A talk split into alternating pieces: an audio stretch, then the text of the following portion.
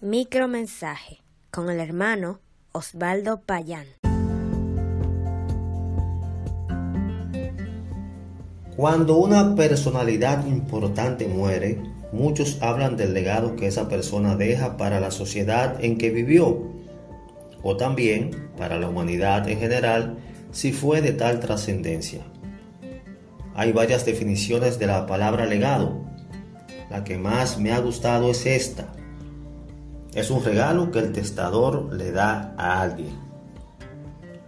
Por lo general se recuerda a esa persona por el legado que ha dejado.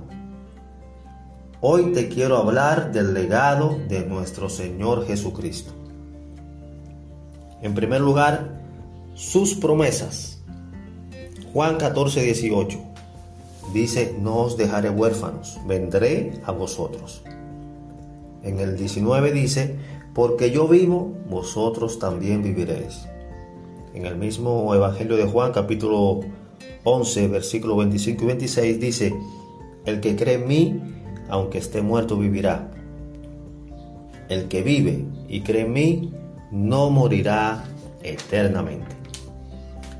A diferencia de todos los seres humanos que han muerto, hayan o no dejado un legado, Jesucristo resucitó por sí mismo porque Él es la vida y prometió darle vida eterna a todos aquellos que creen en Él. En segundo lugar, su iglesia. En cierta ocasión, Jesús preguntó a sus discípulos quién creía la gente que Él era. Luego le hizo la pregunta a ellos.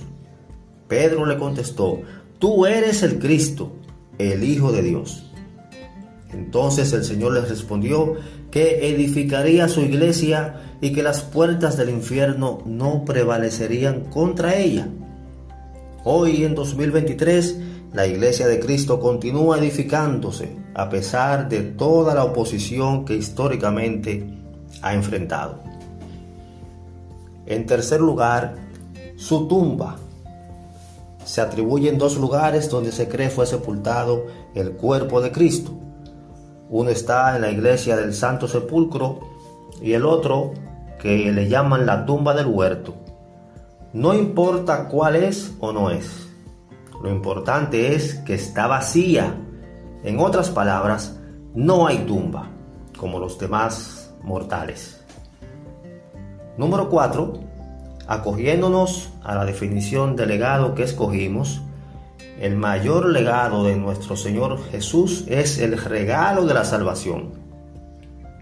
Todo el mundo conoce su historia. Es el único hombre que ha dividido el tiempo en dos, antes y después de él. Pero no todos aceptan el regalo. San Juan, Evangelio de San Juan, capítulo 3, versículo 17 dice, porque no envió Dios a su Hijo al mundo para condenar al mundo, sino para que el mundo sea salvo por él. Así es, la salvación está en Cristo. Número 5. La Cena del Señor, llamada también la Santa Cena. Es una celebración que por mandato expreso de Él la iglesia hace.